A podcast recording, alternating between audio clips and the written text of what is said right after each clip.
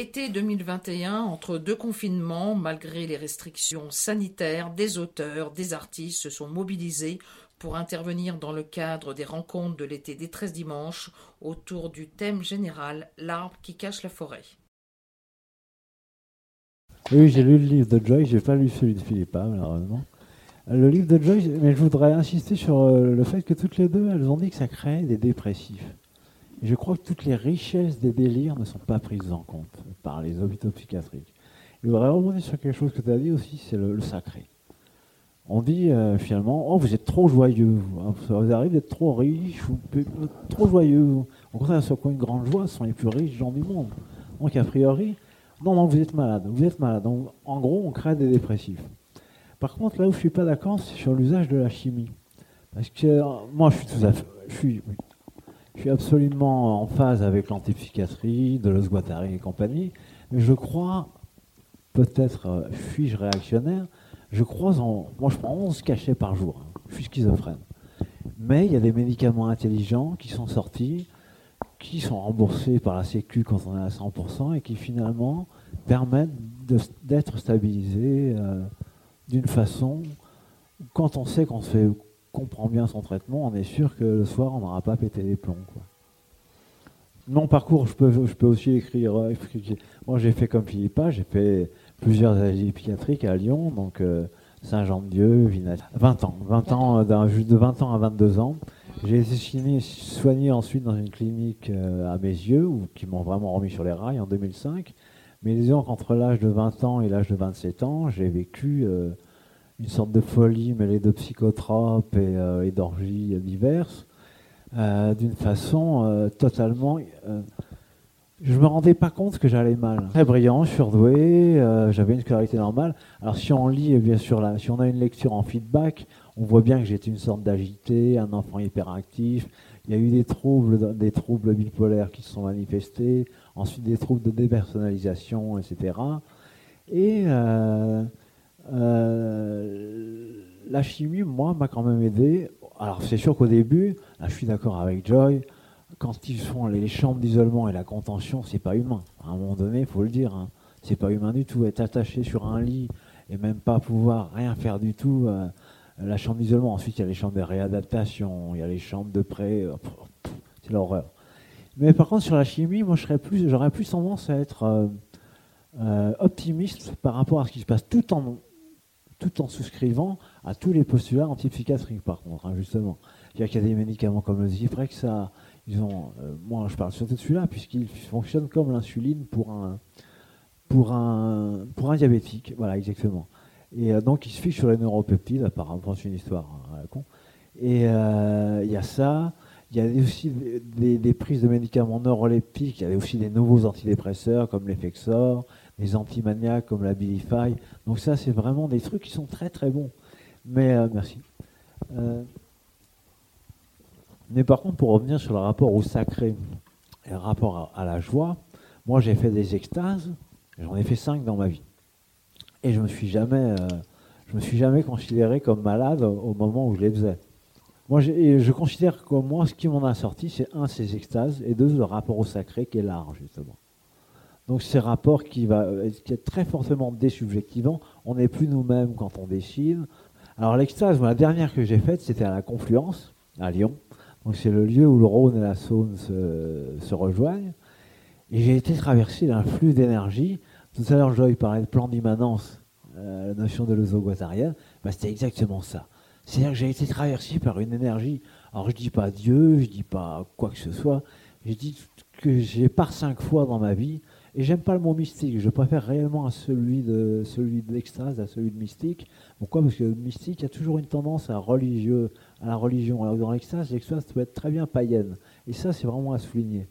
Par contre, ensuite, moi, je vais chez un psy qui est assez tolérant pour me dire est-ce que vous avez euh, finalement réussi à gérer? Bah oui, c'est bon, le soir, enfin, deux soirs après, j'ai dormi. Bon, bah, il n'y a pas de problème, on vous a pas là. Ça me rappelle une phrase de Baudelaire qui disait Comment voulez-vous soigner quelqu'un le malade est précisément malade de joie C'est ça, comment on peut être trop joyeux J'ai jamais compris. Voilà, l'hypomanie, pourquoi est-ce qu'on donne de l'Abilify Moi, j'ai jamais compris ça. Pourtant, ce sont les très bons médicaments. La, la transe, elle est plus quotidienne que l'extase. L'extase, déjà, en avoir fait 5 alors que j'ai 44 ans, ça paraît, ça peut sembler beaucoup. La transe, c'est plutôt le, vécu un peu chamanique, euh, vraiment euh, de, l'écrivain ou du peintre ou du dessinateur, le vécu chamanique qui plus, qui ne peut plus dire je. Euh, à, un moment donné, on arrive au, point où on ne peut plus dire je d'une façon crédible. On se rend bien compte que le je n'est que qu'une n'est qu'une provisoire commodité de la langue finalement. Donc c'est une commodité de la langue. Quand on vous parle, on dit je, mais en fait, ce sont des événements, ce sont, sont vraiment pas du tout, euh, ce n'est pas du tout des jeux. S'il y avait que des communications entre jeux, on serait certainement pas là à se parler. en, l'occurrence, vous m'écoutez. Mais on serait certainement pas là à se parler. Et euh, la trance, c'est un phénomène que moi j'aime euh, associer à celui de rythmique.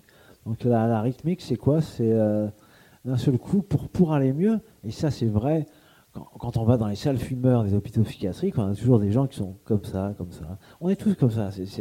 on tape un rythme pour euh, évoquer, par exemple, le bercement de la mère, pour évoquer, euh, sans tomber dans la névrose familiale bêta, hein, c'est pas ça le truc. Euh, le truc, c'est que, par contre, les hôpitaux psychiatriques vont couper de la richesse du délire. Et ce délire, on pourra l'exprimer justement par l'art. Et la transe, dans laquelle nous met l'art. Donc ma pratique artistique, alors de l'écriture au dessin, moi j'aime écrire sur du beau. Euh, donc, donc euh, c'est des dessins. Alors là, le rythme est totalement, euh, c'est des dessins vibratoires. Le rythme est totalement premier par rapport à, l'intention que que j'ai voulu, si vous voulez, exprimer. Le rythme, c'est vraiment le rythme d'aller mieux, au sens où Jasper disait un fou qui a une, qui a, qui a une folie, c'est déjà une forme de guérison. Et je pense qu'il n'y a aucun art qui peut être fou. À un moment donné, quand on œuvre, on est nécessairement dans une forme de grande santé, de, santé, de, de, joie, même au pire, même. Qu'est-ce qui nous empêche de nous suicider Sinon, euh, Camus, première phrase de, de l'homme révolté, c'est son livre d'avant. Quelle est la question du suicide? Pourquoi on ne suicide pas? On suicide pour le sacré, pour la joie, pour l'extase, pour la transe. Et pour être avec un flux, avec un grand flux qui nous dessaisit de pouvoir dire justement. C'est jamais une histoire de personne. Moi, j'ai changé de signature plusieurs fois. Alors moi, je suis venu au dessin par l'écriture. J'ai écrit des, mémoires de philo, de sociaux, etc. Et un jour, euh, j'étais très malade. Je, devais avoir, on devait être en 2002, 2003. Et puis, euh, j'écrivais en bleu au stylo plume, j'écris et dessine souvent au stylo plume ou à la plume calligraphique, et d'un seul coup j'ai fait des petits traits. Et ces petits traits, je les ai poursuivis. Et je crois que ma quête, elle, est seule d'un seul, euh, seul et unique trait. Je cherche peut-être le trait par excellence, après quoi, si je le trouve, je m'arrêterai, mais ça, ça arrive de ne pas m'arriver. Donc euh, l'œuvre d'art, c'est la dimension du sacré, donc, dont participe la transe, et, du, et de la désubjectivation, c'est-à-dire ce qui dessaisit du pouvoir de dire je. Je dirais que j'ai commencé réellement en 2009. En 2009, euh, je lisais beaucoup, je lisais, je lisais trop, et on me disait, mais repousse-toi. Alors je faisais des petits crobats, mais sur un, sur un cahier de brouillon, hein, vraiment rien du tout. Hein. Des trucs surchargés, surlignés, bourrés. C'est le docteur Fervière qui parle de cahier, de cahier d'ortho bourré. Comme si la page n'était pas assez grande. Et puis euh, je les ai gardés, et je les ai gardés et j'aimais, j'aimais réellement faire ça. Jusqu'à ce que ça devienne quelque chose que je fais euh, quotidiennement. Dès que je me réveille le matin, je dessine. Euh, dès que je me je, rêve, je rêve le matin, juste avant de me réveiller, le dessin que je vais faire. Et ça, c'est vrai, hein, je peux vous le garantir. Tous les matins, tous les. Euh, je dessine, de, je me lève très tôt, donc je dessine donc à peu près de 6 à, de 6 à 12 à peu près. Après quoi je lis, après quoi je me repose et j'écris un peu. Donc euh, c'est une pratique de l'art. Et je crois qu'il faut l'art brut aussi, c'est aussi engager tout le monde à faire de l'art. Et quand euh, Françoise vous dit qu'il euh, voudrait être 10, 10 fois plus que vous-même, vous pouvez aussi vous-même faire de l'art, hein, c'est pas interdit. Justement, le problème, c'est que je suis du protocole. Souvent, souvent on, on, est dans un. On se dit, je vais dessiner. Alors la veille, on a préparé son bloc, 30 par 40, le format que vous voulez, ses stylos. Et puis voilà, ça vient pas parce que c'est trop protocolaire. Et euh, comme Philippa qui disait, euh, moi d'un coup ça s'est structuré, ça se structure tout seul en fait. C'est du boulot, mais ça se structure tout seul. Et je crois que les dessins se sont faits sans, sans moi. En même temps, j'ai été le véhicule de quelque chose qui a amené à ces vibrations, quoi. Qui a amené à, à cette rythmique. Et euh, quand Céline Delaveau me, cite en disant je ne serais pas en bonne santé si je n'étais pas artiste, elle a totalement raison. Et peut-être c'est le truc de l'art brut, c'est ne pas être en bonne santé si on ne le fait pas. Peut-être l'art brut, ce serait ça. Ce serait de... de Si on s'abstenait de faire de l'art, on ne pourrait pas être en bonne santé.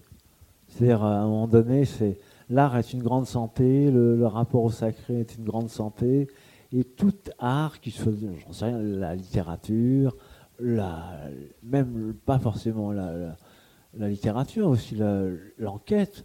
J'imagine que tu as vécu des moments euh, totalement limites. Hein. Enfin, quand on parle euh, par rapport à, ce patient, avec cette histoire sordide de main, là, euh, avec le psychiatre, tu sais pas, tu sais pas quelle partie prendre.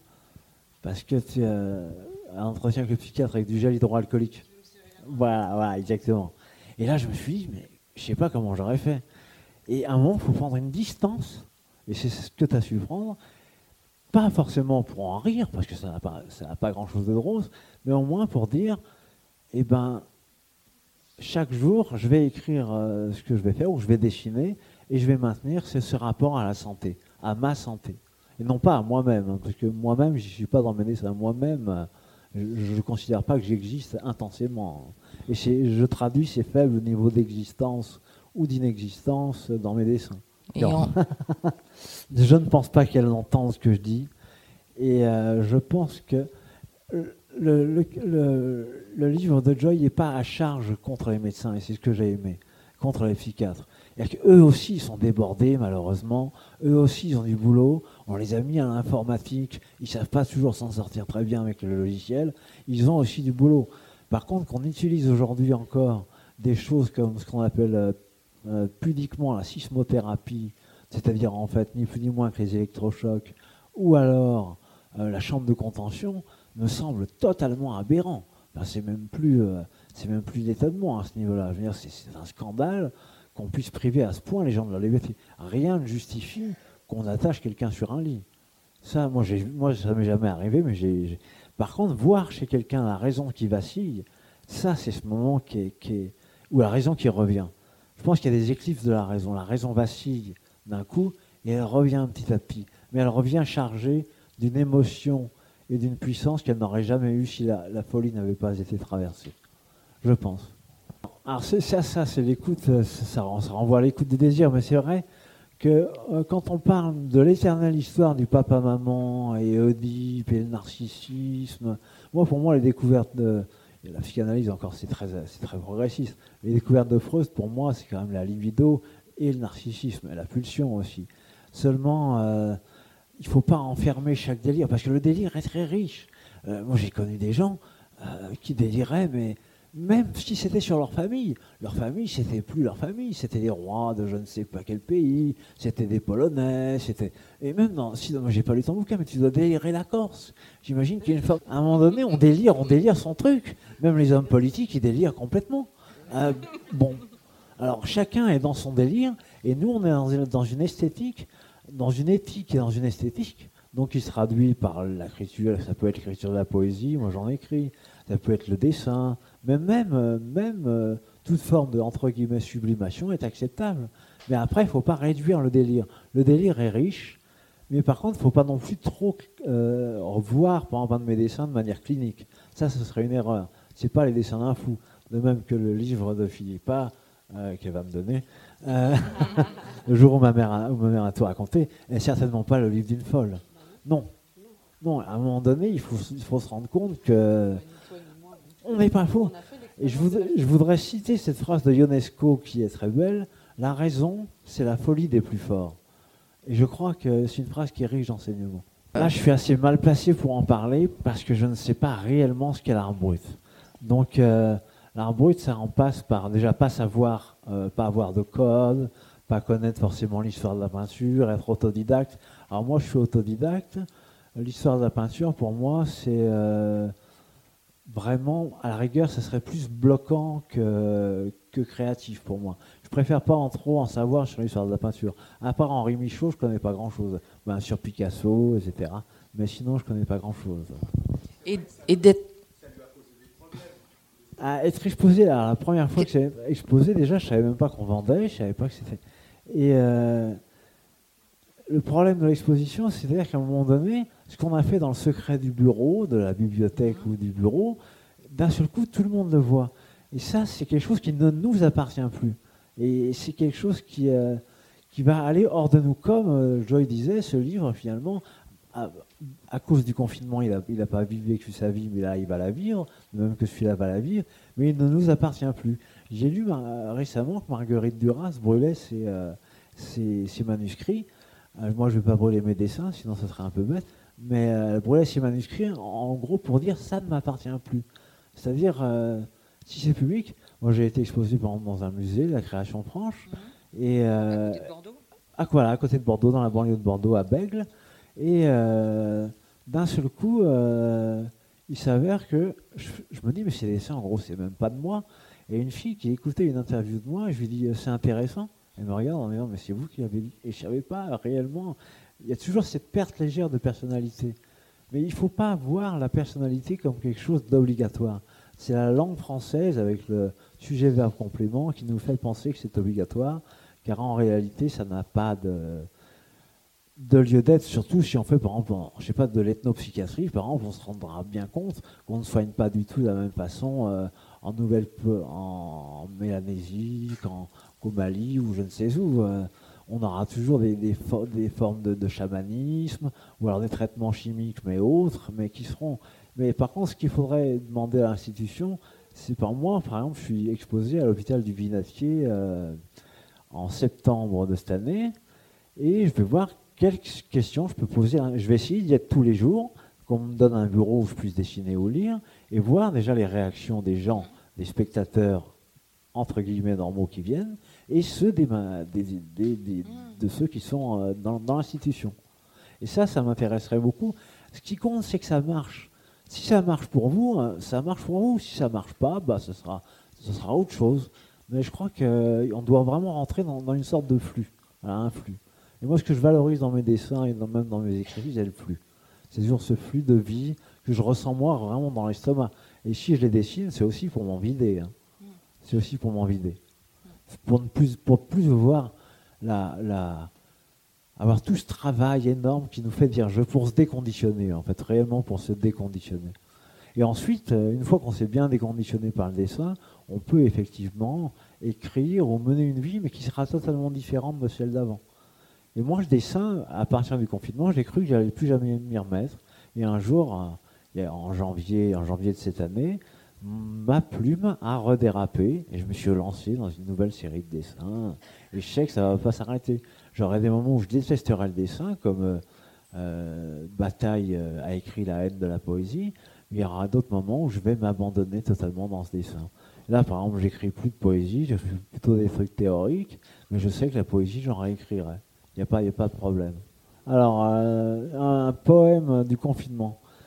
Euh, tous nous vivons l'histoire, nous sommes au bord des tombes. Pour nous, plus d'horizon s'il n'explose une bombe. Les drapeaux sont en berne, la police se déploie et les, nations s'écroulent sur un fil de soie. Aujourd'hui, aura lieu, semble dire le journal. Aujourd'hui pour demain, en guerre numérisée, nous, entrons dans l'histoire, remplir les annales, le, le journal puis la pub. Nous sommes confinés. Encore une fois cette nuit, j'irai de bar en bar pour oublier un peu ma translucidité. Évanescence boudée, cette fille, j'en ai marre. Elle en a marre aussi, c'est un peu d'équité. Aujourd'hui a eu lieu, c'est ma tête qui explose. Sans euphémisme aucun, je suis un peu faux paumé. Pour un alexandrin, j'aurais sûrement ma dose. J'écoute dans les rues les caisses accidentées. Voilà, c'est un de mes poèmes.